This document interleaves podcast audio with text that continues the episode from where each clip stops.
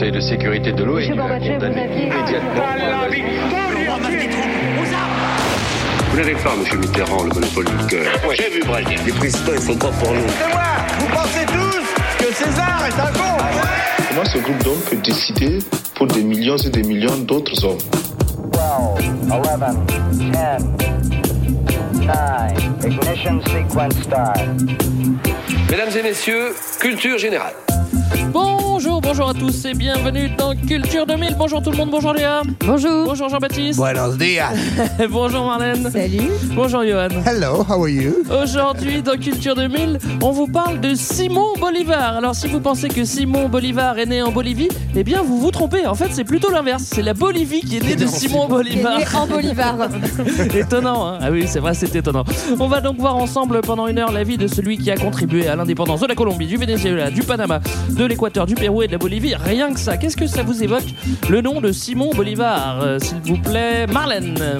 Alors moi, ça m'évoque mes jeunes années passées en Amérique du Sud. Ah. où J'écoutais un super groupe qui s'appelle euh, Calle 13 et qui euh, évoquait l'union de l'Amérique du Sud dans une grosse chanson de Massive et euh, qui faisait une grosse référence à Bolivar. Voilà. D'accord. Et toi, Johan? Ben, c'est, c'est un peu lié, mais en fait, ça me rappelle aussi une jeunesse en Amérique latine. Moi, j'avais jamais, qui baroudent, quoi. j'avais jamais entendu son On nom. n'était pas du tout ensemble. C'est ça. Et, euh, et j'avais jamais entendu son nom jusqu'à ce que je découvre qu'en fait, les trois quarts des putains de places et rues de ce putain de continent s'appellent Bolivar. Il y a une station de métro à Paris aussi. Hein. Ouais, J'espère que j'ai grillé euh, personne. Hein. Bah ouais, c'est un peu ça. Il y a aussi un arrêt de bus, figure-toi. Et euh, moi, c'est ça que ça m'évoque. Euh, mon père nous avait envoyé une photo comme ça à ma famille, à mon frère, etc. En disant Regardez, il y a Simon Bolivar en, en arrêt de bus. Et mon frère avait Simon répondu Bolivar. Il lui avait répondu Ouais, je lui ai tout appris. D'accord. voilà. tout ce que m'évoque. Jean-Baptiste. Euh, bah moi, mes acquaintances avec l'Amérique latine font que j'ai souvent confondu Bolivar avec Fort Boyard. Oui. C'est que en préparant l'épisode que j'ai compris que c'était. D'accord. Alors tout de suite pour se mettre dans l'ambiance, extrait sonore. Général Miranda, arrêtez Qui êtes-vous? Je vous demande de dire qui vous êtes, Je suis. Simon Bolivar. De Caracas, monsieur. Je ne crois pas vous connaître. Mais moi, je vous connais, général. Qu'est-ce que vous savez de moi? Que vous avez combattu avec Napoléon. Et avec Washington. Vous avez combattu pour la liberté, vous êtes un grand héros. Et ce, à travers le monde entier, général. Je viens vous demander de rentrer en Amérique du Sud. Et de conduire notre révolution. Le problème, jeune homme, c'est qu'il y a beaucoup de querelles, de dissensions en Amérique Le problème, du Sud. mon gars, c'est que entre t'es les vieux, blancs, hein. les créoles, les indiens, les métis et les noirs. Et Extrait aucun n'a d'un confiance en l'autre. Ça a l'air bien. Et- C'est un superbe film. qui avait pas, qui avait pas, je l'ai pas vu moi, mais ça avait pas l'air si mal que ça. Bah, tu l'as vu Léa Ouais, évidemment, je l'ai regardé. Et euh, bon, il est bien, il y a des petites scènes de cul, moi j'aime bien. Euh, C'est le genre de film où il y a Christophe Lambert qui joue Mais dedans, c'est non quoi non, ce film Je sais pas, ça s'appelle Bolivar, un truc comme ouais, ça quoi. Il est pas très vieux, il a été euh, financé, c'est le plus gros budget, je crois, euh, vénézuélien, dans les Ah. films, même d'Amérique du Sud, de films d'Amérique, euh, Mais produits ça en Amérique du Sud. si ouais. mal Mais ça Mais c'est- il est pas mal, 2014. il est pas mal. c'est juste que la VF est C'est un- foutante, quoi. Ouais. Oui, c'est ça. Alors, petite question habituelle pour démarrer. C'est qui Simon? C'est qui? Eh bien, c'est un jeune homme qui vient d'une famille d'aristocrates créoles. Créole, euh, je voilà, j'explique un petit peu, mais ah d'accord, ok. Non, non, bah vas-y. c'est des, c'est des euh, blancs euh, qui ne sont pas nés en, en Espagne, qui sont nés sur le continent euh, américain, mais donc voilà, qui font quand même pas mal partie de, de l'élite. Et donc il est originaire du Venezuela. Et, euh, et ce petit gars, il s'est piqué de passion pour la libération de son continent, l'Amérique du Sud, contre Simplement. le colonisateur Alors, si vous avez- espagnol. si vous n'avez pas encore compris où on était, on va en remettre une couche. euh, Bah, c'est en Amérique du Sud. Exactement, et donc il libère euh, les territoires, comme tu le disais au début, euh, comme le Venezuela, la Colombie, l'Équateur, Panama, Pérou, Bolivie. Ça fait beaucoup de terrain de foot, je n'ai pas calculé. Et euh, son action. fait euh, 2,6 milliards. Ah, t'avais calculé Oh, bien, putain, ah, je suis attends. contente Enfin, c'est- c'est pas notre 2,6 milliards, c'est énorme. C'est le record hein, parce que sur. Après, j'ai calculé sur toute l'Amérique latine. L'Amérique latine, c'est 19,2 millions de kilomètres carrés et donc 2,6 milliards. J'aimerais Pas, pas- pas, pas trop de chiffres comme ça, c'est les gens vont avoir ton système de calcul après Ouais. et tout ton privilège va, va tomber à l'eau, quoi. Putain, ça envoie du foie gras, c'est génial. Euh, on n'en a pas encore parlé. euh, c'est quand? Et c'est quand? C'est au début du 19e siècle. Euh, et voilà, c'est vraiment en fait de 1810 à 1830, qui est la date de la mort de, de Simone. D'accord. Et euh, on en parle pour plein de raisons. Euh, parce que c'est intéressant, hein, déjà, parce qu'on aime Simone. très bonne raison, très et, bon. et aussi parce que, euh, en fait, ce, ce personnage-là, il est assez emblématique et il a été récupéré par pas mal de courants politiques en Amérique latine, mais aussi ailleurs, en Europe, et notamment par Hugo Chavez en 2001, qui a renommé la- le Venezuela la République bolivarienne du Venezuela. Ouais. Simon Voilà. Bolivar, c'est un peu le, le Gaulois euh, d'Amérique du Sud. Ouais, moi j'allais dire le Jean Jaurès, mais Voilà. Alors, c'est un épisode euh, sur un personnage historique. Alors, euh, tout le monde le sait, euh, comment ça va commencer Évidemment, c'est une histoire de storytelling. On va commencer par son enfance et puis, bah, forcément, ça sera dans le grand 1. Même si je suis fils d'Aristo, plus tard, je briserai les chaînes du pouvoir espagnol. Alors, je voudrais une carte d'identité, s'il vous plaît. Il me faudrait son nom complet parce que ça vaut les tours et je vais demander euh, à notre spécialiste est espagnol. notre spécialiste, celui qui parle le mieux espagnol d'entre nous, euh, Juan Batisto. Hola, hola, on est là pour parler de Simón José Antonio de la Santísima Trinidad Bolívar y Pante Palacios y Blanco. Il a bossé, il a Ah, bossé. franchement, c'est beaucoup mieux Il qu'avant. savait que Quel ça allait lui progrès. tomber dessus. J'ai bossé Euh, que ça par contre. Ouais, il, a, il a quasiment un nom droit, bah, c'est pas pour rien. Bah oui, il est issu d'une famille d'aristo euh, créoles. Est-ce qu'on peut redire un petit mot sur les créoles? Parce qu'on dit Oui, en espagnol, on dit criolo, hein, c'est ça? En fait, bah, un peu comme Zélia, c'est la, pr- en fait, c'est la première et deuxième et troisième génération, mais c'est-à-dire, c'est les descendants de colons qui ne sont plus nés en Espagne, mais nés sur les colonies, donc sur le territoire Ouais. vénézuélien. Et- et du À ne pas confondre, du coup, avec euh, des populations métisses Oui. qui seraient euh, de sang mêlé, en- entre guillemets, entre euh, les Espagnols blancs et euh, soit les Indiens, soit les esclaves noirs. Mais en tout cas, ce qu'on peut dire, c'est que du coup, à cette époque-là, euh, ça crée euh, en fait une élite un peu spéciale en Amérique du Sud, parce qu'en gros, on a l'élite des élites qui sont vraiment les Espagnols, nés, en, Espagne, qui représentent en gros en 1810 1% de la population. On a 18% de créoles, qui sont donc ces... En fait, ce sont des Espagnols, mais nés. Euh, Là-bas. Non, mais ils se en- sont jamais continent. mélangés, ils sont restés pas mélangés, ils sont bien blancs comme il faut.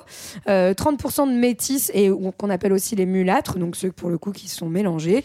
5% de noirs issus de la traite et 45% d'indiens, donc les populations locales.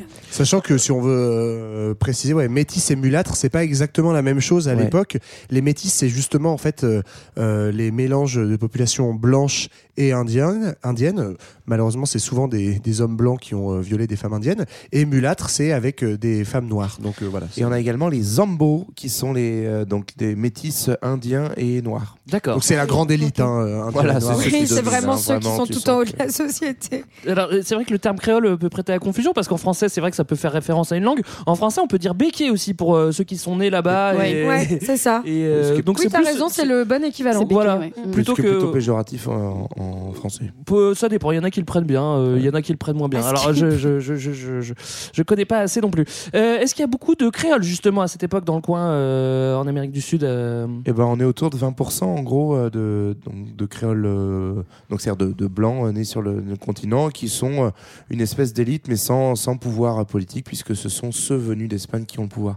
Et donc c'est dans ce, ce milieu-là que arrive notre bon Simone. Alors lui, euh, Simone, c'est pas avec un E, hein, c'est. non, non, Non, non, c'est bah, Simone. Sinon, c'est est, ma j'ai grand-mère. mon accent, Je suis Simone, là-bas, quoi. Simone. Donc il est au Venezuela, sa famille est installée depuis le début de la colonisation, hein, tout simplement.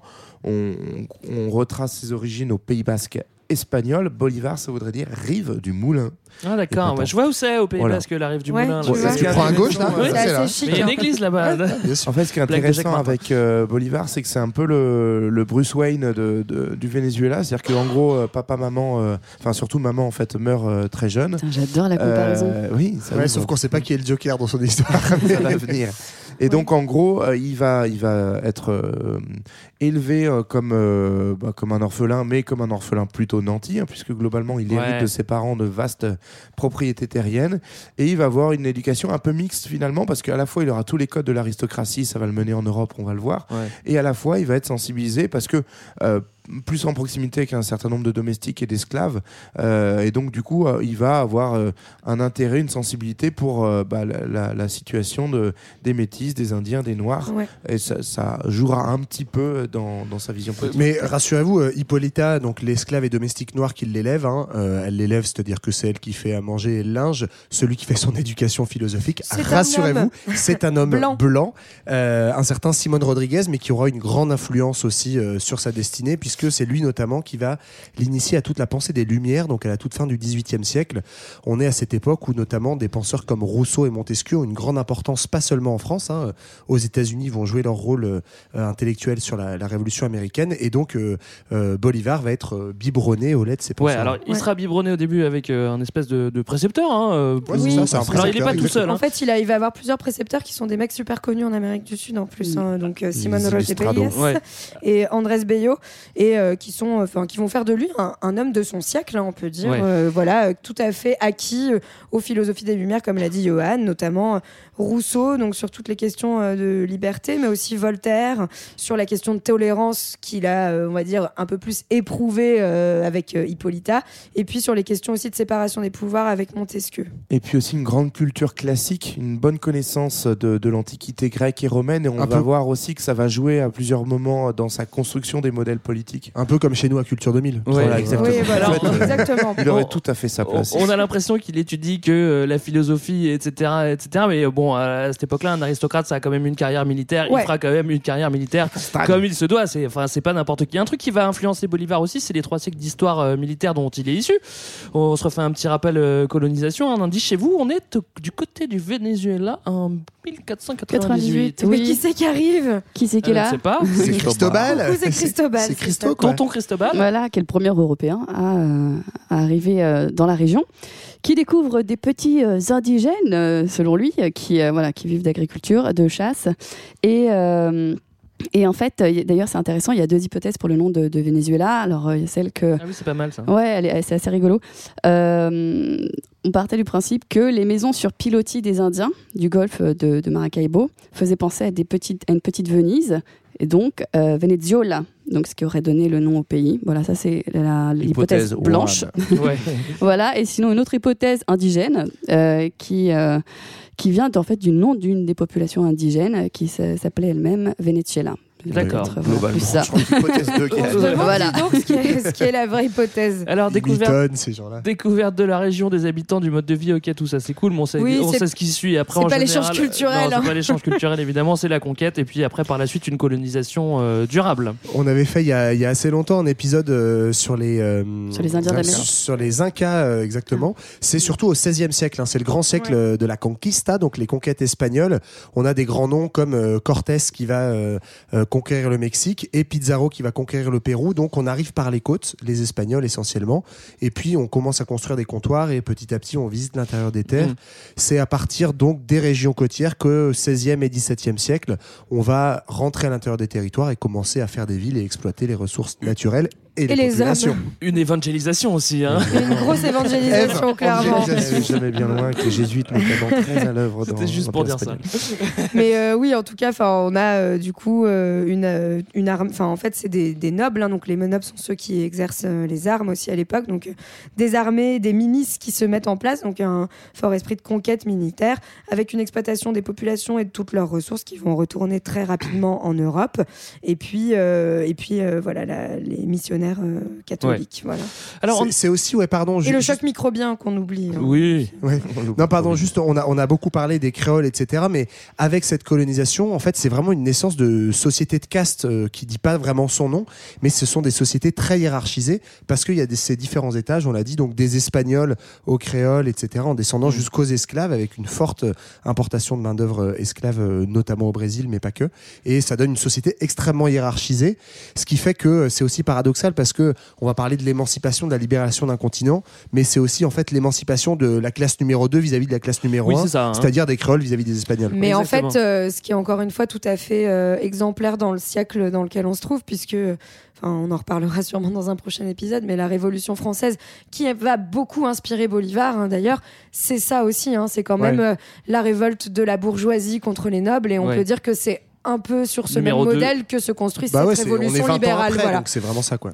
Alors on revient à notre petit Simon, euh, on l'a laissé à l'école. euh, bah écoute, c'est très bien, t'as fait, tes- t'as fait ta petite Il a école, fait mais, l'école, il a fait l'armée. mais, mais, mais ça suffit pas. Bon, on rappelle euh, que Simon est un aristocrate espagnol. Alors pour terminer ses études, il doit faire comme tout le monde son Erasmus, hein, c'est comme ça. Le grand tour. Bah, il Et fait- lui, ça ouais. ressemble à plus à une tournée des Rolling Stones que- qu'un Erasmus. Bah, hein, ce qu'il fait, euh. c'est- C'est sûr que, en tout cas, il fait, il fait euh, en fait tout ce que font les, les jeunes Européens à l'époque, euh, et notamment ça vient à l'origine d'Angleterre, hein, où les jeunes Anglais allaient Berlin, parcourir l'Europe.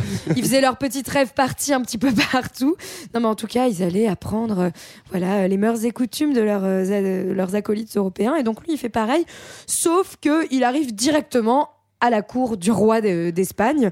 Voilà. Et en fait. Ça, euh, c'est dans le film aussi. Il y a, une, Oui. justement une Ah ouais scène dans le film qui est fabuleuse où il joue avec le roi d'Espagne. Mais ce qui est intéressant, c'est que. Ouais. C'est un volant, non Au volant, ouais. C'est c'est un peu le moment aussi où se, rend- où se met en place une relation assez ambivalente à l'Espagne, parce qu'à la fois il y a un genre d'admiration quand même de la force militaire, de, du pouvoir, euh, etc. Mais c'est aussi le moment où l'Empire espagnol commence à décliner. hein. Quelques années après, il va- l'Espagne va être euh, euh, vaincue par euh, Bonaparte. Et en fait, il, il commence à sentir aussi cette faiblesse qui va inspirer euh, son, son esprit de révolte. Quoi. Ouais, il Voilà. découvre que l'élite qu'au-dessus de lui, finalement. euh, Ils sont pas si bien. est On pas peut si peut-être peut les avoir. Alors il va rencontrer sa femme en Europe et se marier, Simon, et à Madrid, messieurs dames. Puis ils repartent ensemble au Venezuela et elle, elle va moyennement s'y adapter au Venezuela. Elle chope une petite fièvre jaune. Ouais. Bon, bah, voilà. du choc microdien, la, la Maria Teresa, elle a pas passé, elle a pas fait long feu. Ok. Donc le premier voyage était pas mal. Euh, Simon décide de refaire euh, un Oui, petit parce tour que en Europe voilà, après. il sait Deuxième qu'il- voyage. il sait qu'il va pas reprendre réseau, réseau. La, la tradition aristocratique de s'installer, fonder une famille, et donc du coup, comme euh, comme sa femme meurt et qu'il fait le vœu de ne pas se remarier, bah en gros, et c'est parti pour la bringue, quoi. Il y a plus personne qui l'attend, donc on y go. Et on l'attend à une très grosse bringue bringue. genre, il arrive direct au zénith, hein, c'est-à-dire au, au sacre de Napoléon, tout, Ouais, simplement, auquel il insiste en 1804. Et euh, où en fait, bah, c'est ce qu'on disait tout à l'heure, il rencontre juste tous les gens qui, qui font euh, Qui bah, toute la pensée euh, européenne de l'époque. Et donc il rencontre euh, Napoléon et qui va qu'il va beaucoup admirer pour son génie militaire, qui va l'inspirer aussi. Mais il va aussi rencontrer beaucoup de savants et notamment un certain Alexandre de Humboldt Ah qui est oui, un savant euh, allemand qui est hyper intéressant pour le coup parce que c'est quelqu'un qui va passer euh, une vingtaine d'années en Amérique du Sud à euh, en fait euh, un naturaliste, hein. ouais à lister Oui. toutes les plantes toute la flore Ouais, de on- l'Amérique du Sud et qui va théoriser euh, notamment euh, l'adaptation des végétaux à l'altitude enfin bref je Je vous sais pas passe si vous ma vous rappelez, passion on l'avait, géographie mais- on l'avait, on, on l'avait euh, évoqué dans notre épisode l'écologie. sur l'écologie. ouais. Ouais. Bien sûr qu'on s'en rappelle. Et- Bien sûr qu'on s'en rappelle. Mais en fait, euh, ce qui est intéressant, c'est qu'il va s'inspirer de Humboldt, qui va vraiment mettre en valeur une richesse du continent sud-américain.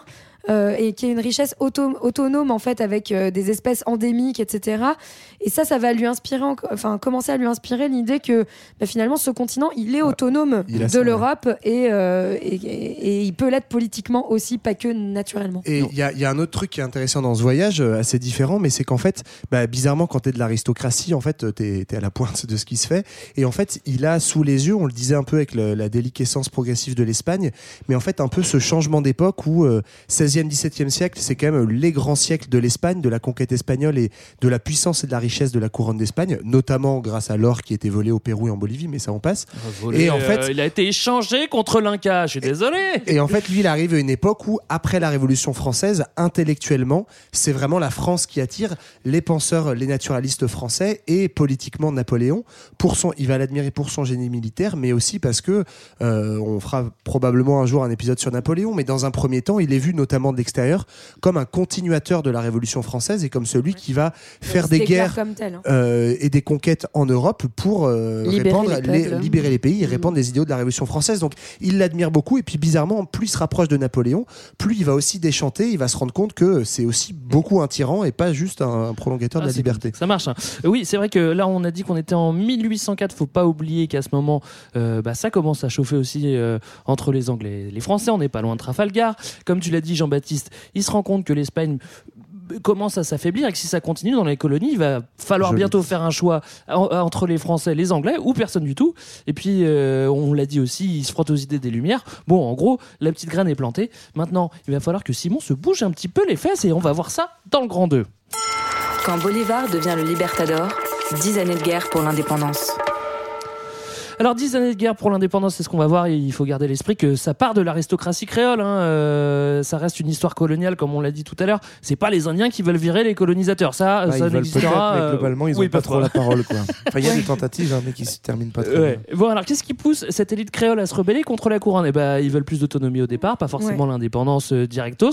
Et puis déjà, ils regardent du côté des voisins parce que ça, Ouais. ça, ça peut donner des idées aussi. Bah, il y a un vrai contexte, hein, comme on l'a dit. Donc, sur le plan des idées, en fait, en 1783, donc en fait, euh, bah, 20-30 ans avant. Il y a déjà eu la révolution, euh, l'indépendance des États-Unis, donc une première révolution avec une colonie qui s'est libérée euh, de, de son colonisateur. Donc un modèle très proche, Voilà. Et ensuite, la révolution française avec, euh, comme on le disait, bah, l'éveil de la bourgeoisie euh, contre la noblesse. Donc là encore, il y a vraiment euh, une similitude, enfin une, une identification qui va se faire entre la bourgeoisie créole et euh, cette bourgeoisie française. Ouais. En- ensuite, il y a un facteur euh, économique. Ouais, économique parce que ça commence taille, hein. à être un peu. Bah, ça, fait aussi un peu lien euh, à l'indépendance américaine en fait. C'est qu'on est dans un contexte de, de difficultés économiques pour le commerce colonial. On est dans une période d'ouverture euh, du, notamment du, commerce atlantique sous la, la pression notamment des Anglais, ce qui fait que euh, les Espagnols sentent qu'ils perdent un petit peu le pied notamment avec l'arrivée de marchandises anglaises, etc. Ouais. Et donc, du coup, le- la réaction de la couronne d'Espagne, ça va être de rétablir un monopole très dur sur le commerce avec les colonies en disant ça, c'est à nous, euh, les Anglais, ne venez pas. Et euh, donc, par conséquent, bah, ça va entraîner en fait une, une, euh, une approvision du, un approvisionnement pardon, du, du marché euh, de, de la Nouvelle-Espagne, Ouais. Amérique latine, par des produits qui viennent d'Europe et donc qui vont nuire au commerce propre, euh, autonome, euh, local. En, en fait, ça va empêcher le développement du commerce euh, intrinsèque, effectivement, de l'élite créole, qui elle a envie, mais exactement comme les Le libre commerce, quoi, ce que tu défends souvent, toi, Johan. Bien sûr, j'adore, comme dans les colonies américaines, je crois. Ouais, mais, mais comme en. Europe aussi, avec une bourgeoisie qui veut s'émanciper euh, d'une aristocratie et qui du coup Ouais. euh, Et-. Oui, ça rejoint, la- ça rejoint aussi le, le point politique parce Oui. que c'est vrai que le, le pouvoir est de l'autre côté de l'océan et que quand il y a quelqu'un que tu vois jamais qui te demande, qui te donne des ordres et qui te prend des impôts et qui régule ton commerce, bah au bout d'un moment ça commence à te taper sur le système. Oui, Bolivar, euh, dans ses écrits, a une phrase que je trouve qui, qui, euh, résume pas mal la situation. Il dit Nous sommes des nobles sans privilèges, en fait. c'est- Le pauvre. Ouais. Voilà, t'as envie de le plaindre. T'as envie de le plaindre. C'est génial parce que ça veut tout dire en fait. Mais tu sens bien que la révolution, c'est pas exactement pour l'égalité sociale, c'est pour que devenir des nobles avec privilège. Avec privilège. Exactement. Et, euh, et puis dans la foulée, en fait, l'Espagne, enfin l'Empire espagnol euh, remet sur le tapis des nouvelles contraintes administratives, euh, euh, favorise la centralisation euh, euh, et alourdit les impôts. Bon, bah tout ça évidemment, ça s'appelait Ouais, pas à la voilà, classe mais ce qui est marrant encore une fois, parce que Ouais. tu sens qu'ils sont pas très malins, parce qu'en gros, ils font exactement ce qu'ont fait les Anglais euh, avec les taxes sur le sucre, Oui, et ce qui a déclenché la révolution américaine. C'est- Enfin, c'est c'est le même topo. La quoi. seule différence avec l'Amérique du Nord, en fait, c'est le contexte euh, social de forte inégalité de caste qu'on avait décrit au début, qui fait que globalement, même s'il y a ce- cette aspiration en plus d'autonomie, voire, euh, et si on envoyait chez le, le roi d'Espagne, qui est contrecarrée par la peur aussi Ouais. d'être débordé par une émancipation plus forte des Noirs, euh, des, des Indiens. Ouais. Les pauvres. Même parce qu'ils Voilà. ont moins réussi à les massacrer que les, Américains, que les Anglais, donc Il y en ça, a beaucoup dommage. plus. Et en plus, il y a aussi des exemples à proximité. Donc, par exemple, euh, il y a eu une révolte indienne au Pérou en 1780 avec euh, le, le- le chef Tupac Amaru, donc qui reprend d'ailleurs un nom inca, histoire de, de rappeler. Qui reprend le nom du rappeur. Bah oui, Tupac. Oui, exactement. hommage. Euh, il y a aussi à Saint-Domingue, euh, donc qui est la- le euh, Haïti, qui est le premier territoire à obtenir son indépendance, mais qui devient du coup un territoire noir par l'émancipation des Mhm. esclaves. Donc ça fait un petit peu peur, c'est-à-dire que ouvrir la révolution, Ah c'est le risque de vivre ce qu'a vécu la révolution française avec la terreur, c'est-à-dire que le petit peuple euh, prenne le dessus sur les intérêts bourgeois. Donc ça va, ça va, on, on va voir un petit peu après, mais ça va créer une ligne de fracture au sein de la Nouvelle-Espagne entre les patriotes qui veulent vraiment y aller et les loyalistes qui ont un peu peur de tout perdre. Mais même si là-dessus, cette ligne de fracture, en fait, elle est pas si euh, clairement Oui, délimitée, parce que notamment, bah, chez notre ami Bolivar, il va aller faire un petit tour du côté de, de Saint-Domingue et d'Haïti, dont on avait aussi euh, parlé, et en fait, qui est euh, l'exemple numéro un de euh, première indépendance, donc dès 1800. 1800. Et ouais. pour le coup, là, euh, faite par euh, une élite euh, métisse, déjà Mhm. métisse. Et euh, lui, en fait, il voit que euh, c'est donc euh, Haïti était une colonie française à l'époque. Cette colonie s'est émancipée et euh, il va s'inspirer euh, euh, le copain Bolivar là-bas avec euh, la, autour de la révolte de Toussaint l'ouverture. Et ça, ça va lui donner des idées en disant bah tiens, nous, on pourrait dupliquer ce modèle-là. Donc en fait, on voit que cette fracture entre crainte de crainte des, des Indiens, des métis et et défense des privilèges, elle est pas si claire quoi. Alors on a parlé de Napoléon tout à l'heure. Alors Skip, Simon était à son sacre, on va en reparler. Et puis on a qu'à tout lui mettre sur le dos. C'est de la faute de Napoléon en fait. Il s'appelle voilà. Bah oui, parce que quand quand, Napoléon euh, place les gars de sa mi-fin en Espagne, bah, ça veut dire que les colonies euh, bah, euh, sont susceptibles de changer de bord et, et, et ça, ça, ça fait flipper tout le monde et Ouais. ça va pas être aussi facile que ça. C'est ce Comme qui va ce qu'on a vu avec euh, Rio, en fait. Ouais, c'est ce qui va déclencher en fait les premières demandes, euh, enfin les premières insurrections. Au départ, elles vont être contre le pouvoir napoléonien en fait qui se met en place et, euh, et en fait ça va d'abord être une, une insurrection finalement pour défendre la couronne espagnole face à bah Napoléon. Et c'est dans ce contexte-là qu'on que, que se crée notamment ce qu'on appelle les juntas, donc euh, des gens de juntes locales, euh, qui sont des juntes militaires des Espagnols, hein, créées par les Espagnols, pas par les créoles au début, pour lutter euh, contre le pouvoir de Napoléon, contre les, Bona-. Donc c'est d'abord des gens qui vont être favorables aux royalistes, mais en fait finalement c'est le moment où on va avoir les premières expériences de pouvoir autonome en Amérique du Sud. Et qui vont euh, catalyser ces envies bah, d'autonomie face à la couronne, qui sont d'abord euh, en réalité des demandes d'autonomie plus Ouais. que d'indépendance d'ailleurs. Mais en fait, euh, parce que là-dessus, il y, a- il y a une petite euh, ambiguïté du terme, et moi je me suis planté aussi. En fait, les juntes aujourd'hui, on pense à juntes militaires, mais en fait, les juntas, c'est pas du tout ça. C'est des, en fait, c'est des assemblées. C'est des, c'est des C'est des assemblées soviets politiques. Non, non, c'est pas du tout des soviets, mais en gros, c'est justement, en fait, dans le pouvoir euh, royal espagnol, c'était des assemblées délibératives, hein, mais t'avais euh, deux trois nobles qui pouvaient discuter sur quelques lois. Ça prête à confusion en effet. Ça prête à confusion. Et en fait, les premières juntes euh, au Venezuela et, et en Amérique latine, ce sont plutôt des genres de mini-parlements de, euh, de créoles qui discutent des affaires politiques. Et en fait, c'est des proto-pouvoirs politiques qui commencent à s'organiser et aussi à organiser le pouvoir militaire. Et si le pouvoir euh, espagnol est, est affaibli euh, euh, par Napoléon, c'est vrai que quand le chat est pas là, les souris dansent. Et puis bon, les créoles en profitent. on-.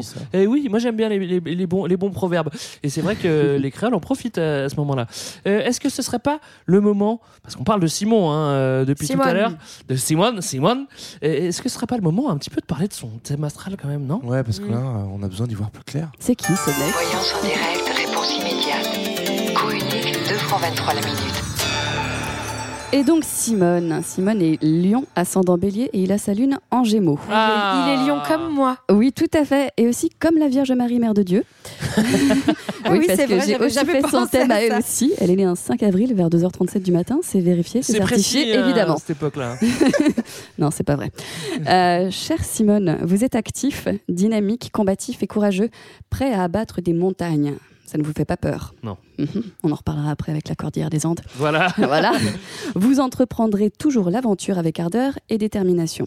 Vous avez aussi un côté sérieux et grave, sage, et quelque peu sévère tant votre concentration peut être forte, au détriment d'un laisser-aller forcément plus facile et convivial aux yeux des autres. Votre côté austère n'est souvent qu'une apparence, cependant. L'effort, le dépouillement absolu du superflu, la rigueur, la sobriété, cela vous donne parfois une image délicate sur le plan de la popularité. Néanmoins, l'honnêteté et la droiture, l'intellect sûr, lent, sage et profond, certes peu visible par manque de publicité, finissent toujours par se voir.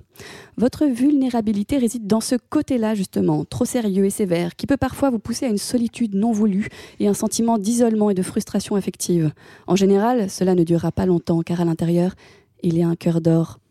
Neptune étant l'une de vos trois planètes dominantes, elle fait de vous un être qui ne se dévoile pas facilement et qui d'ailleurs vous fait vous-même vous poser Tu peux redire Neptune qu'est-ce Étant l'une de vos trois planètes dominantes. Cette phrase, elle est parfaite. Eh, c'est une science exacte. Oh Et c'est juste qu'avec JB, on est inculte de cette science, c'est tout.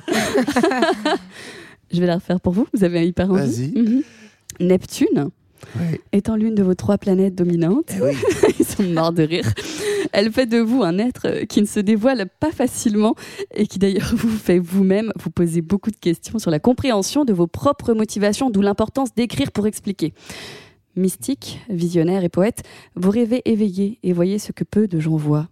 Forcément, un être sans limite et épris d'infini comme vous peut parfois être blessé et rendu d'autant plus vulnérable en raison de sa perception aiguë des événements qui, évidemment, sont parfois cruels. Dans ces cas-là, vous prenez de plein fouet les coups et vous pouvez sombrer dans le spleen. Cela dit, cette aura de mystère vous apporte certainement un charme indéfinissable aux yeux de beaucoup de vos proches qui ont certes du mal à vous comprendre, mais qui ont aussi souvent euh, une fascination, une attraction par cette sorte de don unique que vous avez de ressentir et de voir ce que le commun des mortels ne pourra jamais voir. Oh là là. Oh là là. bah, bah, c'est tout de Quel suite beaucoup- programme. tout de suite beaucoup plus Donc clair. clairement, la Vierge Marie était pareille, hein, vous l'avez compris. Oui, oui, oui, non, Ouais, bah j'ai- attends, non, on a bien saisi. Dépressif, quoi. ouais.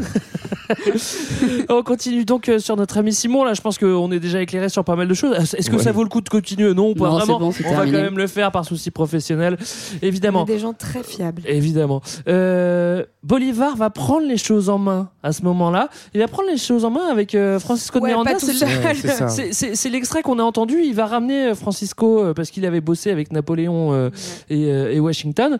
Et euh, ça va aller assez vite. Mais pas très très longtemps, c'est ça le problème. Ben ouais, alors il y a une première battle déjà pour un indépendantiste, c'est pas mal. Un mec anti-impérialiste, bah, il va faire appel aux Anglais, hein, c'est pratique pour niquer les, les colons Écoute, espagnols. euh, on fait ce qu'on peut. hein. Donc euh, Miranda et lui vont se faire aider par les Anglais. On est en 1811. Les Anglais qui veulent défoncer les bonapartistes. si- Oui, oui, pour oui. rappeler. Oui, aussi et, aussi euh, Et le casser le monopole monopole du commerce euh, espagnol surtout là-bas et du coup on est en, à l'été 1811, enfin été sur le, euh, chez nous euh, à l'hémisphère nord 1811 juillet, proclamation de la première pub- république du Venezuela, mais ça va pas durer très longtemps puisque les forces royalistes espagnoles vont reprendre le dessus au bout de seulement un an et donc on a déjà une première reconquête. Donc première république très éphémère. Sachant que c'est là-dessus, Bolivar est quand même le second couteau. La, la vraie tête, c'est c'est Miranda. Miranda, ouais. Avec qui il finit par se fighter d'ailleurs, parce que ce qui va faire que Miranda va en tôle et que Bolivar va en exil, et donc s'en sort Parce mieux. qu'il balance. C'est c'est qu'il qu'il le a balance. Miranda, c'est quand voilà. même, euh, voilà, qui va finir euh, en prison, en- enfin Eh, viens, je t'amène par, par les d'Angleterre. Oh, finalement, j'ai plus besoin de toi. Ouais, c'est- c'est quand même c'est quand même assez fort d'aller chercher Miranda pour lui dire vas-y Ouais. maintenant tu fais l'indépendance, tu le balances et puis c'est en le balançant que- comme tu le dis qu'il a un passeport et à ce moment il, a- il obtient un passeport des, des- des Espagnols Ouais. et lui à ce moment-là où il, est-ce va, qu'il va il va plutôt se la couler douce. Hein. bah, il va aller En se la couler douce, il va aller en Il va pas Nouvelle-Grenade qui est la Ah Colombie, euh, Colombie actuelle. Et là Il d'abord il va commencer par penser, beaucoup penser, beaucoup penser, Il beaucoup pense écrire. beaucoup, hein. ouais. Il pense beaucoup à Cartagena, donc euh, dans euh, cette jolie ville au bord des Caraïbes où il a tout le temps de penser, et en fait où se sont créées des juntes rivales en fait à, à celles du Venezuela. Donc encore une fois, ces, ces assemblées dont, dont parlait Johan, et où en fait euh, il va commencer à, à se mettre au service de, de ce pouvoir, d'un autre pouvoir autonome qui se met en place là-bas, euh, et où il va commencer à forger son prestige militaire à Ouais. cet endroit-là. hein. Au début il n'y a pas grand monde. c'est là qu'il commence à devenir important. Il n'y a pas grand monde, mais donc comme tu le dis, il commence à penser aussi, notamment à penser à, à l'adoption du système fédéral. Euh, alors, euh, il commence à penser un système fédéral, mais alors euh, en fait, nous en tant que Français, on, on- on voit toujours le système fédéral comme quelque chose de plus lâche que notre système unitaire. Nous, on a un, on est un pays où il n'y a qu'un seul État, quoi. Ouais. Mais en fait, pour lui, justement, il voit ça de manière très unitaire. C'est que pour lui, faire une fédération d'États en Amérique du Sud, c'est réunir l'Amérique du Sud dans un même État. Donc, enfin, je sais pas si c'est très clair ce que Ouais, je dis, si, mais en gros, il est, il, il est fédéraliste, mais euh, pour lui, fédérer, c'est vraiment dans le sens d'unifier euh. et pas, au contraire, laisser de l'autonomie à plein d'États. En fait, c'est vraiment exactement là. Il reprend la problématique nord-américaine qui est la même euh, avec la question du fédéralisme, mais parce qu'on est sur des, des échelles de territoire qui n'ont rien à voir avec la vieille Europe. Voilà. Et donc, il pense effectivement cette question de l'union de l'Amérique latine, et c'est pour ça qu'il va commencer à devenir de plus en plus célèbre. Ce qui est intéressant autour donc de ce qu'on a appelé ce manifeste de Carthagène, donc il écrit pendant ce premier exil, c'est qu'en fait, on voit les deux dimensions de Bolivar. On a vu la le côté stratège militaire, donc euh, plutôt tacticien politique. Et là, en fait, on voit que c'est aussi un penseur. Et c'est ces deux dimensions qui font qu'il est aussi célèbre, Ouais. parce qu'il a su, par son éducation aristocrate, être à la fois un tacticien politique et un théoricien politique, presque un juriste et un constitutionnaliste, parce qu'il va penser une future constitution de l'Amérique du Sud. Ouais. Et ça, il le fait au nom d'un intérêt global qui est en gros pour défendre l'Amérique latine comme continent autonome, il faut qu'elle soit unie face à tous les pouvoirs oppresseurs extérieurs, notamment venus d'Europe. Des luttes là. Et donc du coup, euh, c'est pour ça que c'est supérieur à tout, et ça va le- lui, lui donner une espèce de rage aussi de- d'aller bouter l'espagnol hors d'Amérique Ouais, latine. parce que ce qu'il faut bien noter à ce moment-là, c'est qu'on a un changement, c'est qu'on n'est plus dans une revendication d'autonomie comme on en parlait tout à l'heure.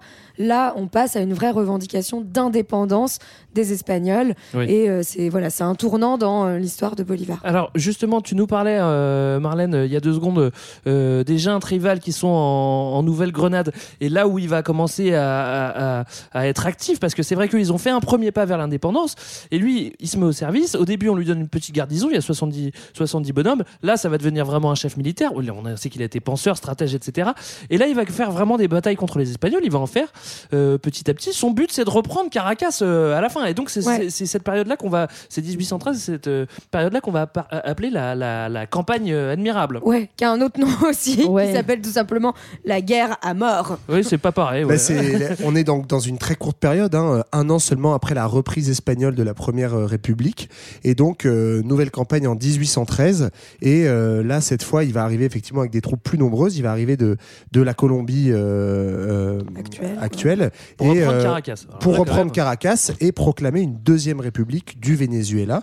Et c'est à partir de ce moment-là, parce qu'il va revenir, que euh, on va commencer à appeler El Libertador, donc le libérateur. Oui, c'est vrai qu'on n'avait pas parlé de son surnom. Euh, c'est, euh, Oui, on enfin, lui- il est très connu comme le nom de, de comme- D'ailleurs, comme il, Libertador. il reçoit un peu, un peu vite ce, ce surnom de Libertador parce que euh, Il a pas encore libéré voilà, globalement, ça, Eh ben, ça va pas hyper bien marcher, on va le voir.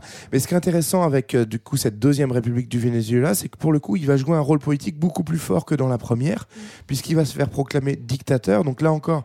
Dictateur, ça sonne pas hyper cool aujourd'hui. Euh, sauf que pour lui, c'est une vraie référence au fonctionnement de la République romaine, où en gros, dans une période de difficulté, on remettait les pouvoirs euh, spéciaux euh, à un homme. Un sauveur. Ou, De euh, manière temporaire. hein. Voilà, et en Mm. fait, en gros, tu as tous les pouvoirs, mais par contre, c'est pour six mois ou pour un an grand max. Et ça Et c'est aussi, de là que vient le mot de qui- dictateur. Voilà, c'est ça.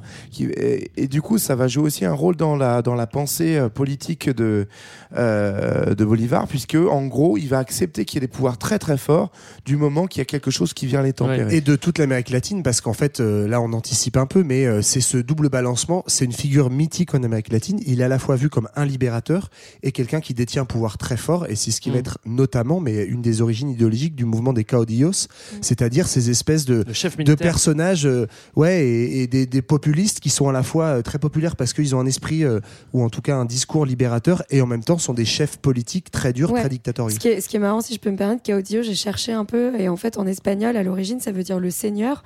Donc, c'est celui qui, qui était propriétaire de terre, mais ça voulait dire aussi l'aventurier. Ah ouais. Donc, avec un côté chef Ah ouais. militaire. Enfin, en fait, Ouais, on, bah, re- on on re- on retrouve bien, bien, euh, ce. Enfin, je trouvais ça belle intéressant. On trouve bien cet état d'esprit du. Voilà, le noble qui Ouais. va à l'aventure euh, et qui, euh, du coup, euh, devient adulé par le peuple. Voilà. Oui, et à ce moment-là, donc juste pour revenir sur le Venezuela, donc ce moment où il est dictateur, euh, euh, tout le monde n'est pas acquis à sa, pose- à sa cause pardon, dans, dans le pays.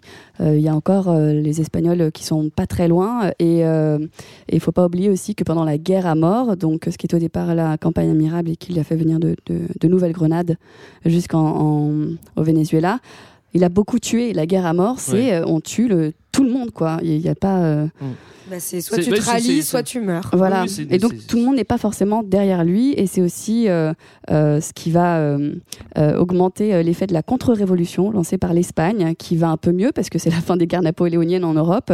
On est en 1815. On est en 1815, voilà, et, euh, et donc Bolivar va être de nouveau battu par les Espagnols et il va cette fois devoir aller se réfugier en Jamaïque. Alors, c'est un second exil pour Bolivar. Ça va nous laisser le temps de faire une petite pause musicale. Ben ouais, tout à fait. Un Bolivar par-ci, Bolivar par-là. Euh, on commence à en avoir un petit peu marre. Surtout que quand un mec qui est compositeur, surnommé au Venezuela le chanteur du peuple, auteur de très beaux textes sur la misère, les luttes, etc., véritable icône du pays, et qui réussit à comparer Bolivar à Jésus-Christ, ça en dit quand même Ah oui. long sur la place qu'occupe le bonhomme dans l'imaginaire latino-américain, c'est donc Ali Primera. El pueblo es sabio y paciente, es el decir de los viejos, que al cantar de guacharaca saben calcular el tiempo. Dicen que viene la hora, mira, para ponernos contentos. Se fue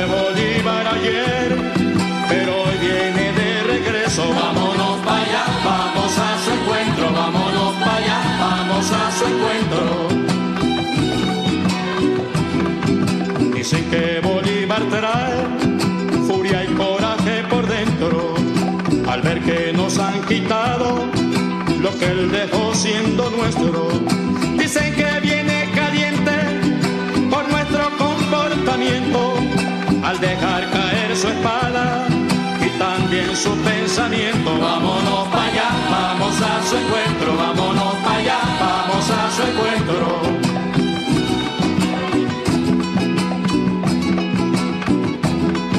Si Jesucristo sacó los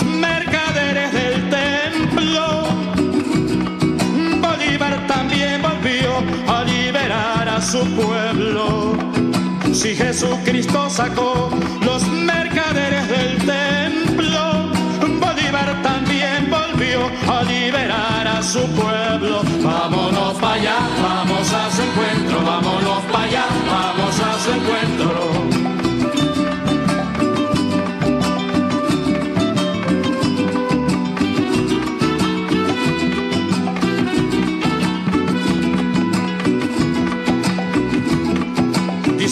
viene a caballo, pero trae en la gualdrapa un arsenal de cariño para separar en la patria.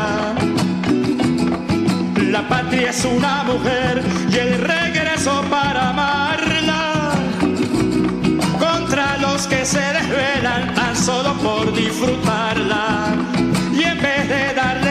Lo que hacen es manosearla. Vámonos para allá, vamos a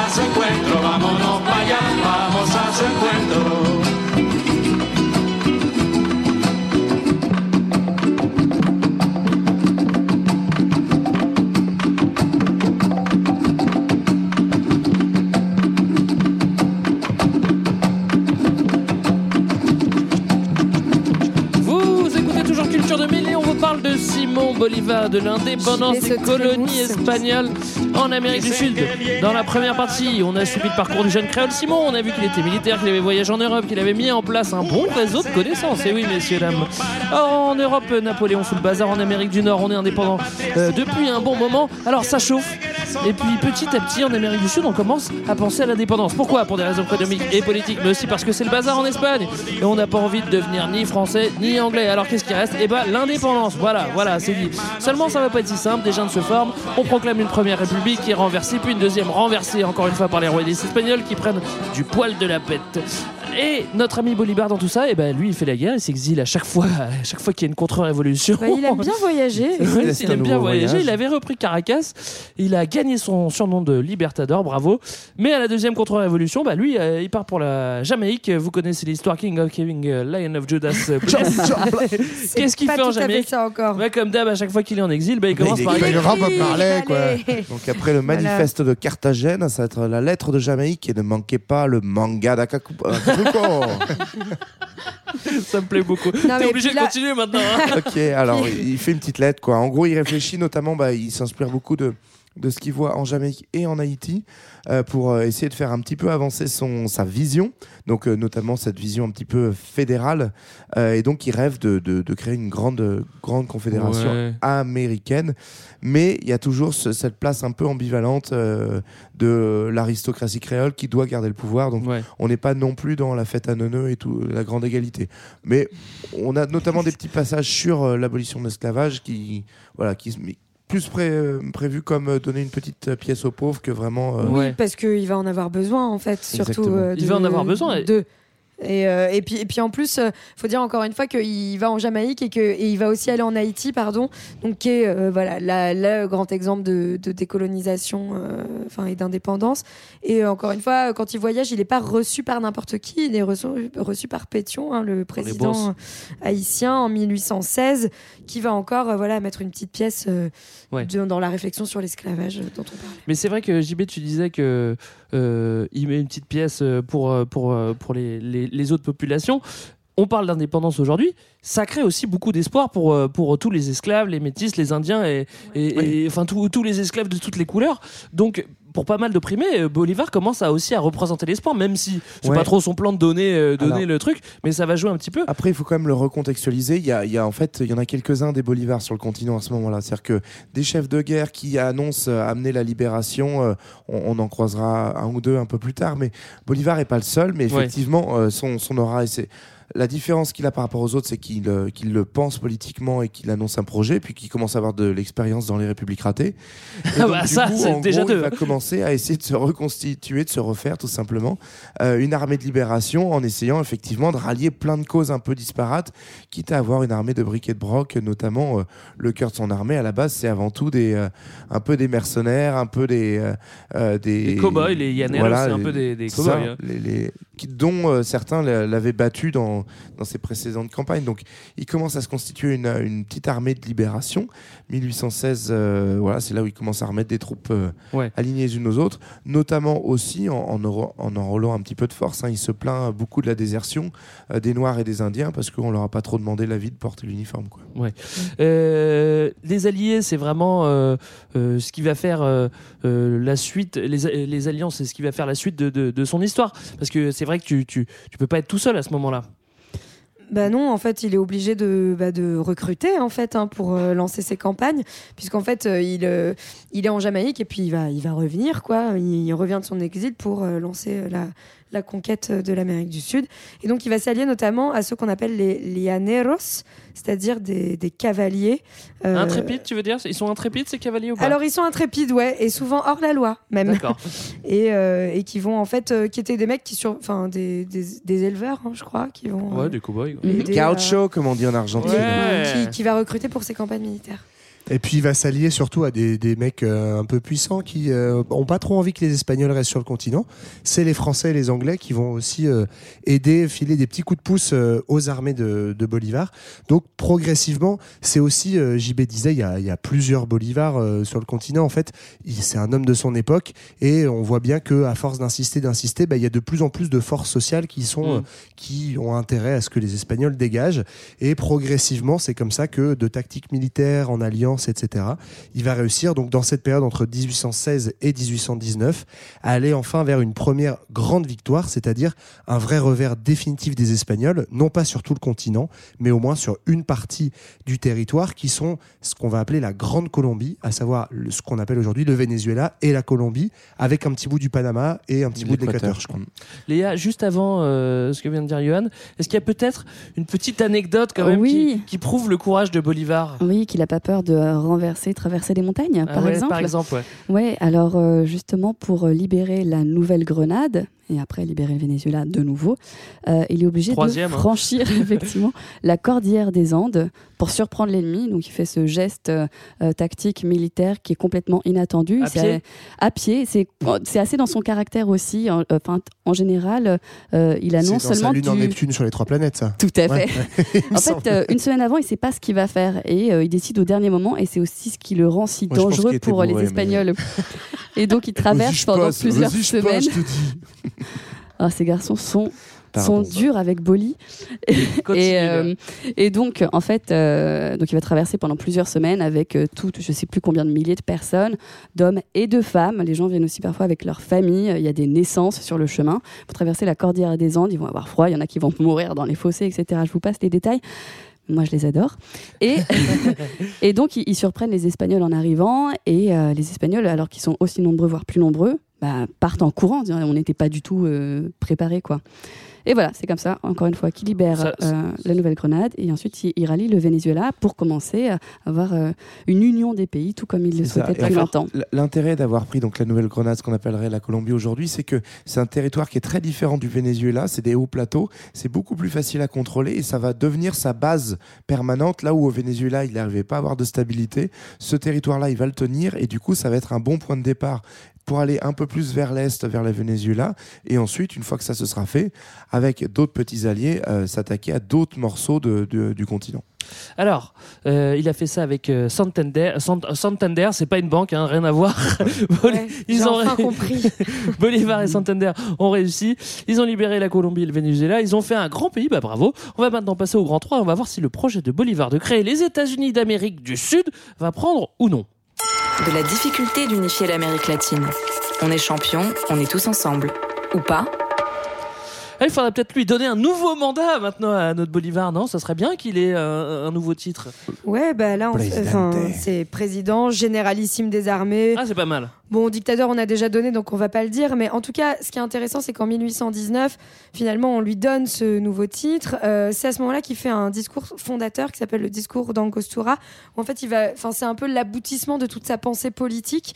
Donc, encore une fois, ce fédéralisme centralisateur de l'Amérique latine, créer un État qui unirait, en fait, un, un- en fait, des territoires qui sont à la fois pas unifiés, parce qu'en fait, ils n'ont pas été conquis par tout le monde, avec des peuples très différents, et tout ça. euh, euh, avec une inspiration très héritée du- du- des Lumières et du siècle euh, du moment, c'est-à-dire l'idée que il faut réunir tous ces peuples autour d'un pouvoir très fort, euh, puisque ces peuples ne sont pas encore suffisamment éduqués pour euh, se prendre en charge eux-mêmes, hein, ce qui est quand même la grande pensée euh, de, de, de l'époque, euh, de, de la bourgeoisie. Et puis... avec, euh, en fait, euh, on, on retrouve finalement ce, cette ambivalence de Bo- Bolivar entre l'idée de créer une indépendance, donner le pouvoir au peuple, et puis l'idée d'être euh, un grand général Ouais. qui euh, exerce un pouvoir très fort, un peu à la Napoléon. Ouais, ben là, l'influence philosophique qu'on reconnaît euh, sous ce, sous ce trait-là de cette époque du discours d'Angostura, c'est vraiment Montesquieu, avec euh, cette idée en fait de régime mixte entre euh, se libérer, donc avoir de la liberté, mais les contre-pouvoirs, avec une méfiance quand même. Euh, Montesquieu, c'était quelqu'un qui était très méfiant de la démocratie. Mm. Il n'avait pas de confiance euh, dans le peuple, parce que le bas peuple, c'est euh, c'est l'anarchie en fait, si on laisse le pouvoir au bas le- peuple. Bah- Et donc, euh, euh, Bolivar, on le voit aujourd'hui comme, enfin, il est beaucoup euh, repris comme un grand libérateur, mais il a exactement cette idée-là en disant, ok, il faut euh, chasser le colon espagnol, mais on peut pas faire confiance aux instincts du bas peuple, donc il faut un exécutif Ouais. fort. Et, voilà, c'est Ouais. vraiment Montesquieu qui inspire ça. Et c'est exactement aussi ce qui se passe notamment en Europe, encore une fois, hein, à ce moment-là, où c'est la mise en place de ce qu'on appelle le suffrage censitaire. Donc on donne le pouvoir à ceux qui sont riches et éduqués. Et euh, c'est toute la pensée aussi de Benjamin Constant et de tous les libéraux. Après, du- si je peux me permettre, on sait 19e. très bien que les propriétaires sont plus intelligents que les locataires. Ça, ça me paraît évident. Et du coup, Bah, ils ont euh, des Et, euh, charges déjà. Hein Et il était assez admirateur de, de la monarchie constitutionnelle euh, euh, parlementaire, ouais, anglaise. Tout à fait. Voilà. Alors, il va rencontrer euh, quelques petits potes hein, quand même. Euh, Il y a oui. le maréchal Sucré qui va jouer un, un rôle important. Et, euh, Oh, il et- est hyper beau ce mec, j'ai envie de dire. Oui, bah, je n'osais pas le dire. Ah bon? Et, Bah euh, ouais. et c'est vrai Mais il est roux, non? On, on- on est. Je l'ai, JB, je Bien l'ai. alors, il y a Sucré. On est autour de 1822 et à ce moment, euh, l'Amérique du Sud est presque complètement euh, euh, bolivarienne. Il y a un monsieur qui est très important aussi, à part fait son Sucré, job. Dont on n'a pas parlé et qui a fait son job de son côté exactement en Argentine, au Chili et au Pérou. Il a bien C'est fait son Martin. job. Il a hein. bien fait son job, c'est Sainte Martine. C'est une autre, Martin. Ouais, c'est une autre figure de l'indépendance du Sud. C'est, en fait, c'est le Bolivar du Sud. Bon, nous, on a choisi de faire un épisode du, sur, Sur le Bolivar, Bolivar du Nord. Mais Sainte Martine, c'est pas, enfin, tu vois, c'est le Bolivar du Sud. Mais ça, c'est- pour lui. hein, mais on, ça, a, c'est- on a fait, on a fait Bolivar aujourd'hui. hein. C'est assez génial et c'est vraiment ce truc de euh, l'histoire écrite par les vainqueurs, c'est-à-dire qu'en gros, San Martin, il est à peu près aussi influent que Bolivar, mais sur la partie sud du continent, comme tu l'as dit. Et en fait, euh, ils se rencontrent, euh, donc San Martin poussant par le sud, Bolivar par le nord. Ils se rencontrent au niveau du Pérou et en fait, bah, euh, on ne sait pas exactement. D'ailleurs, c'est assez énigmatique. Il y a une une, une Une entrevue. rencontre. Une rencontre. Ce qui ressort de cette rencontre, c'est que visiblement, il y en a un qui pesait plus dans le game ou qui a plus Non, de alors, je charisme crois que, que, je l'autre. crois que San Martin est très fatigué à ce moment-là. Oui. Il a fait, vas-y, mec, Bah, je il te a fais libéré confiance. toute l'argent. Ouais, c'est pas du Ouais, c'est vrai. En fait, Et sa femme était, sa femme venait de mourir aussi. Ouais, C'est pas, les mêmes ondes à c'est lever. bien, les gars, Je crois que, je crois ça s'est joué sur l'octogone au- en MMA. hein. Vous n'êtes pas du tout pollué par l'histoire bolivarienne, c'est ça. Il devait être très fatigué. Il Non, alors que, c'est ce que j'ai lu, que hein, Bolivar était en pleine forme, il avait faim, il en Bolivar, voulait il plus. était maxi chétif en plus. Toujours est-il, il toujours était un peu est-il malade, que San Martin, à ce moment-là. oui, non, il était un peu malade. Ah bah mais voilà. En tout cas, d'un point de vue politique, ils se mettent d'accord et en fait, San Martin fait demi-tour et c'est en fait euh, le moment décisif où Bolivar va va euh, devenir la figure Bah ouais. numéro un et euh, San Number Martin va one. accepter de passer en surtout qu'il Il récupère a tout comme au risque. Ouais. du coup. Il récupère, il récupère trois, trois énormes pays au risque. Donc euh, c'est quand même. euh, Voilà, donc là, et- il a quasiment tout l'ancien empire colonial espagnol. Bah, il a l'actuel quoi. Pérou et l'actuel Bolivie qui du coup à ce moment-là, donc on est en 1822, 23, je sais plus, va 22, prendre ouais. euh, Ça se termine en nom 24, le temps de, de plier tout le monde. Mais globalement, voilà. Voilà. Et donc euh, bah du coup, il a un pays qui porte son nom quoi. Ça Oui. c'est quand même plutôt cool. Mais dans l'explication aussi de pourquoi, une des explications plausibles de pourquoi est-ce que San Martin a laissé euh, ces Ouais. territoires-là aussi à Bolivar, il y a le fait que le Pérou, notamment, était complètement euh, exsangue et, euh, et San Martin n'en pouvait absolument plus aussi de ça. Quand tu disais il est fatigué, en fait, oui, c'est aussi lié à la situation du pays, du Pérou, Ah ouais. qui était au bout du bout, quoi. Il en a marre. C'était pas quoi. le Pérou, quoi. Ouais, Exactement. euh, bah, ça mérite quand même peut-être une samba de Janeiro. Ah bah non, je l'ai pas, désolé. ça, ça aurait été bien placé là. Ouais. Euh, Bolivar à 40 balais.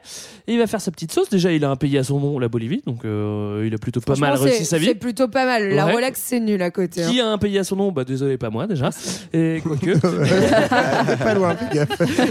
et, il va, et il va continuer en proposant une nouvelle constitution au pays qui porte son nom. Bah bravo, allez, continue, bah, bah, continue Simon. Alors ça qui est un peu marrant, c'est qu'à la fois euh, il a toujours son grand rêve unitaire et à la fois en fait il, il facilite la création de futurs États-nations, même s'il ne le, pense pas forcément comme tel.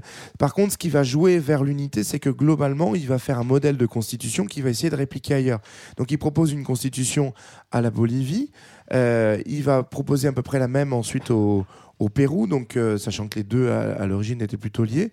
Et euh, on est du coup dans ce qu'on a un peu expliqué, c'est un, un pouvoir mixte avec à la fois un pouvoir exécutif hyper fort euh, et l'idée d'un président à vie. Euh, il le propose comme tel, comme étant une bonne idée, euh, contrebalancé par un pouvoir législatif et un pouvoir judiciaire. Le pouvoir législatif, lui, étant ouvert à l'alternance et le pouvoir judiciaire serait indépendant. Donc il, voilà, il propose euh, ça et c'est une façon pour lui de d'asseoir un peu le pouvoir politique. Ouais. Notamment Sucre va, va, va devenir le premier président de, de la Bolivie. Donc on a l'impression que là, il est en train de pouvoir enfin construire un petit peu son, son domino tel qu'il Ouais. l'avait rêvé. Euh, Un pays à ce moment, une présidence à vie euh, du côté péruvien, on peut se, euh, on peut se questionner c'est un peu sur Bolivar, est-ce qu'il était vraiment démocrate D'autant plus qu'avant, il avait quand même prôné dans, dans ses autres écrits euh, qu'il fallait des élections régulières, qu'on pouvait, on pouvait pas avoir de dictateur aussi long. Bon, ça c'est un peu l'ambiguïté Ouais, du personnage, c'est ouais. assez drôle. Et au bout d'un moment, euh, le vent va un petit peu tourner pour Simon et puis il va avoir une multiplication d'emmerdes quand même, hein. pas de chance Simon. Bah, c'est qu'en fait, tout le monde n'est pas d'accord aussi avec sa vision euh, du fédéralisme centralisateur là, dont on parlait. C'est qu'en fait, il y en a qui. Bah, Il y a la... Déjà, il y a le modèle des États-nations européens, encore une fois. Et enfin, je, je pense que c'est important de dire que l'Europe, à ce moment-là, et toutes les idées des Lumières euh, fondent euh, toute la pensée euh, qu'on trouve euh, en Amérique du Sud. Et en plus, il va y avoir euh, bah, des guerres de pouvoir où tout le monde euh, Ouais. veut son petit territoire et son État. Et donc son projet fédéral, finalement, petit à petit, s'effrite. Et il va y avoir euh, notamment des, tradi- des trahisons, celle de Santander en Colombie, qui va euh, euh, prendre, Créer sa prendre banque. le Ah non, pouvoir. Ouais, et non, et ouais. retire les pouvoirs à Bolivar pour créer son, son propre Non, État. hein. Marlène, je sais que ça n'a rien à voir, mais t'as dit c'est frites et ça m'a donné hyper. Pardon. C'est vrai que ça n'a rien Euh, oui, n'a rien à voir. Euh, non mais pourtant c'est pas euh, c'est vrai que son projet il est pas il, est pas il est pas complètement dingo. C'est quand même un continent où on a la même langue on a quand même la même histoire. Euh, évidemment on est resté sous le colon espagnol mais il y a quand même plein de choses qui sont en commun. Et c'est vrai qu'on on, on a on a un peu en- envie enfin son rêve il a un petit peu de sens Ben, surtout que en fait, il a quand même encore une fois l'exemple nord-américain qui a fonctionné, qui a un peu une histoire assez proche. Simplement, là, il y a visiblement des ambitions plus concurrentes qui arrivent Oui. moins à se mettre d'accord, et du coup, ben, euh, les, les gens se tirent un peu la bourre chacun de leur côté.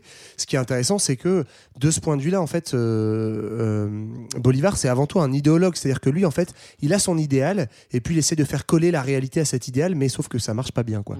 alors pour tenter une dernière fois de constituer cette unité il va proposer des principes fondamentaux il va dire bon allez ok, vas-y je vous donne les clés maintenant on va le faire et c'est maintenant ou jamais quoi allons-y En fait, il fait un truc qu'il avait annoncé dix ans auparavant, ce qui est quand même assez classe pour le coup. Je, je faudrait que j'annonce un truc pour dans dix ans, mais je sais pas pourquoi, là, j'ai pas d'idée. La fin du monde, je pense que ça peut En fait, marcher. La victoire de la France à la convoque- prochaine Coupe du Monde. Ouais, bon, ça c'est facile, c'est évident. Et à l'Eurovision.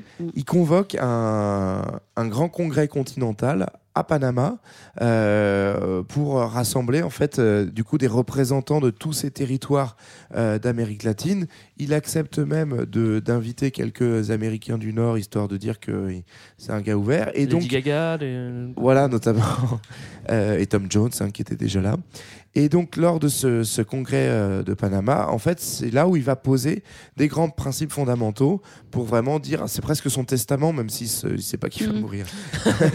même s'il doit s'en douter hein. Oh, ça, ça arrive à tout le monde, hein, finalement. Donc voilà, en gros, les, les, les, les principes fondamentaux qu'il pose, c'est des choses qui vont nourrir d'autres euh, d'autres idéaux politiques. Donc ça, c'est intéressant. Par exemple, donc le rejet du recours à la guerre entre États membres de la future fédération. C'est-à-dire que, ok, les gars, on, on, a- on va être des États les uns, euh, les uns indépendants des autres, mais globalement, on s'engage à pas de guerre entre nous. Et dès qu'il y a un souci, on va se, on va Ouais. convoquer un arbitrage, quoi. Euh, le rejet de tout interventionnisme extérieur. Donc là, pareil, ça fait écho à ce qu'on avait déjà évoqué, la doctrine Monroe, où les Américains disent euh, du Nord, les Américains disent les Européens n'ont plus rien à faire sur euh, le continent américain, donc on se débrouille entre nous et on s'allie tous si jamais les Espagnols, les Français, les Anglais reviennent. Après, c'est un peu une idée, parce qu'il oublie qu'avec l'Empire britannique, euh, finalement, il laisse complètement intervenir d'un point de vue économique. Quoi. Oui, alors voilà, c'est aussi toute l'ambiguïté de, la- de la, de la séparation entre le politique et l'économique. Il propose aussi des institutions communes, donc notamment l'idée d'avoir un code civil commun, de garantir une véritable souveraineté populaire, même si là encore c'est un petit peu ambigu sur euh, qui est le peuple et quels sont ses droits. Et puis euh, c'est là aussi où il, place quand même l'idée de l'abolition. Alors Mhm.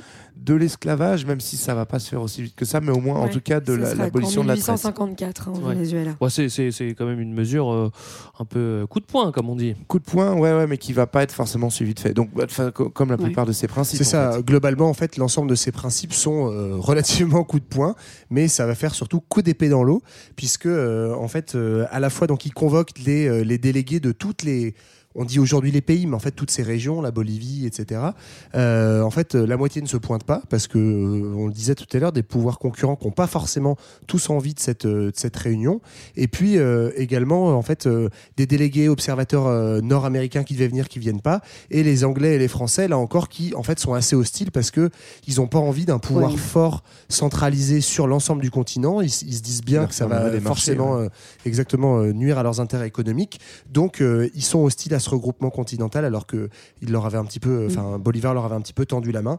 Et donc ce dernier coup de ce, ce- cette dernière tentative d'unification, ce congrès de Panama en 1826, se, relève, euh, se révèle être un échec et, euh, et finalement il n'y aura jamais cette grande union qu'il appelait de ses voeux. Je, quoi. je- je suis trop triste. Ouais, je vois ça. Ouais, pour te redonner quand même un petit peu de joie, Greg, euh, il Oui. faut savoir que sur le long terme, euh, ces sept points qu'on appelle les sept points de Bolivar vont quand même être intéressants et repris, et notamment lors de la création des Nations Unies. Ah, Voilà. Ah bah donc il avait pas bossé pour rien toutes les Bah fois. ouais. Oui, voilà. euh, Surtout que les. Nations Unies, on voit que c'est suivi de fait à chaque fois, donc ça marche vraiment plus fort que sa constitution. Et donc pour revenir à son temps présent, donc globalement le Congrès ne marche pas, donc ce qui, ce qui enterre un peu son idéal. Et puis il avait un idéal intermédiaire, c'est qu'il avait quand même réussi à maintenir une grande Colombie, donc euh, rassemblant Équateur, euh, Colombie, Venezuela. Et elle aussi est en train d'exploser sous le jeu des, des concurrences qu'on Mm. a un peu dites. Donc Bolivar tente un dernier coup en se proclamant dictateur en 1828, mais clairement ça marche plus puisque marche chacun plus, on veut y son croit. Et oui, et juste, on a dit que Colombie, ça venait de Christophe Colomb. Non, mais Maintenant, là, euh, ça- on ça s'en doutait. Oh là Ça, c'est le bon moment. Mes amis, c'est l'heure, vous ne l'attendez plus, je sais, il est tard, mais c'est le moment d'aller faire un petit tour du côté de Veracruz. Pendant ce temps, à Veracruz, Et alors Marlène, info ou intox Bolivar a inspiré un max de révolution, vrai ou faux? Bah, tout ça nous mène en 1830 et je dirais plutôt que sa révolution est à l'image des révolutions de son siècle. hein. Je ne sais Ah. pas s'il les a inspirées, en tout cas, c'est un homme de son temps. L'émancipation, oui, mais tranquillou. C'est-à-dire qu'en juillet 1830, ce n'est pas le seul, enfin lui il est à la fin de son processus révolutionnaire, mais c'est pas le seul à penser à la révolution, puisqu'il y en a une autre qui a lieu tranquillement, encore une fois, en France, euh, où on dégage Charles X, roi de France. Euh, cette fois-ci, pas de tête coupée, hein, rassurez-vous. Oui, Juste un nouveau roi, enfin le 18e, Louis Philippe de son deuxième prénom. Euh, bref, attention, il devient roi des Français et non plus roi de France. Et ce ne sont plus 1%, mais 2% des Français qui peuvent voter. Sacré changement. Bref, c'est que comme notre amie Simone, il pense qu'il faut être éduqué, éclairé, riche, propriétaire, avoir un compte épargne et payer beaucoup de charges pour être en capacité de voter. Alors bon, ça laisse peu de place. Mais du coup, s'il n'inspire pas les révolutions, il inspire quoi aux Européens, euh, notre ami euh, Simón Bolivar Eh bien, le problème, c'est que je crois qu'au moment de sa mort, en 1830, c'est quand même un grand incompris et qu'en fait, il n'inspire pas grand monde puisque finalement, en juillet 1830, c'est aussi l'année la- pendant laquelle la France se lance dans une autre grande libération des peuples par la colonisation. Eh oui. Et si on allait en Algérie, c'est ça qu'on se demande à ce moment-là.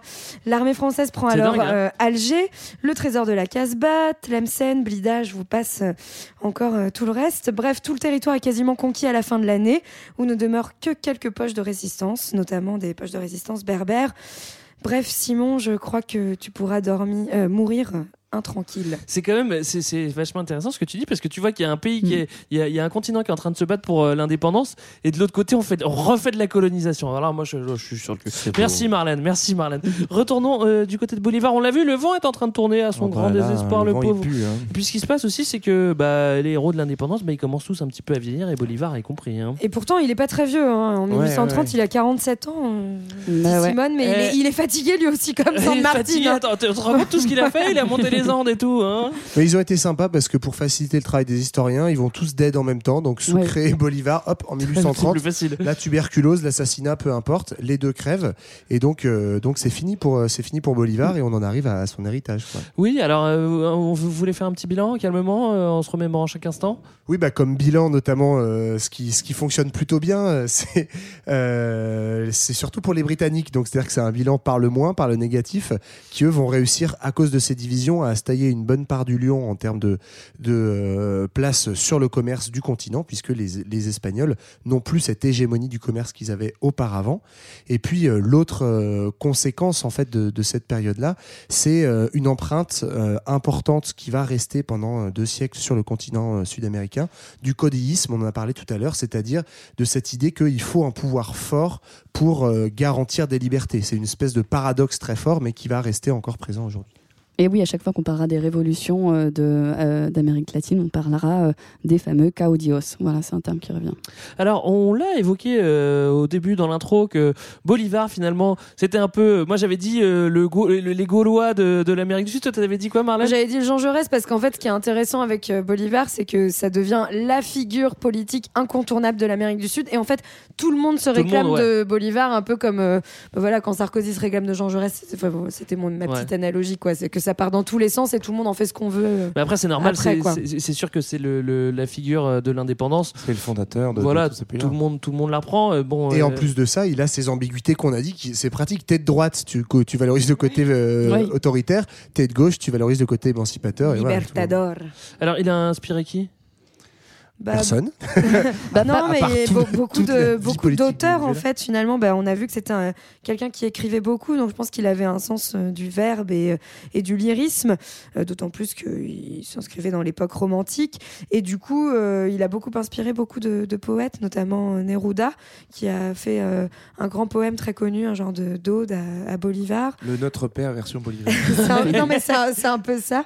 Et puis aussi des auteurs comme euh, Gabriel Garcia Marquez qui a fait euh, tout un bouquin en fait euh, qui euh, Qui parle de sa qui parle de soi-disant mort. En fait, il l'invente, mais c'est très romantique, c'est du romantisme réaliste. Voilà. Et, euh, et Paul Valéry aussi en France, elle est un peu partout, quoi. Et euh, donc voilà, il y a un culte de manière générale en Amérique du Sud qui, qui est fait à Bolivar et essentiellement au Venezuela. Euh, voilà, no- notamment avec, euh, comme on le disait en introduction, Hugo Chavez avec son arrivée au pouvoir à la fin des années 90, et euh, mais aussi en Colombie un petit peu. En tout cas, tout s'appelle Bolivar, les écoles, les, les rues, les statues, Oui. la monnaie euh, et même les cigares, les cigares, les montagnes et même un sous-marin de l'US Navy. Ah bon Donc voilà, Normal. on est partout.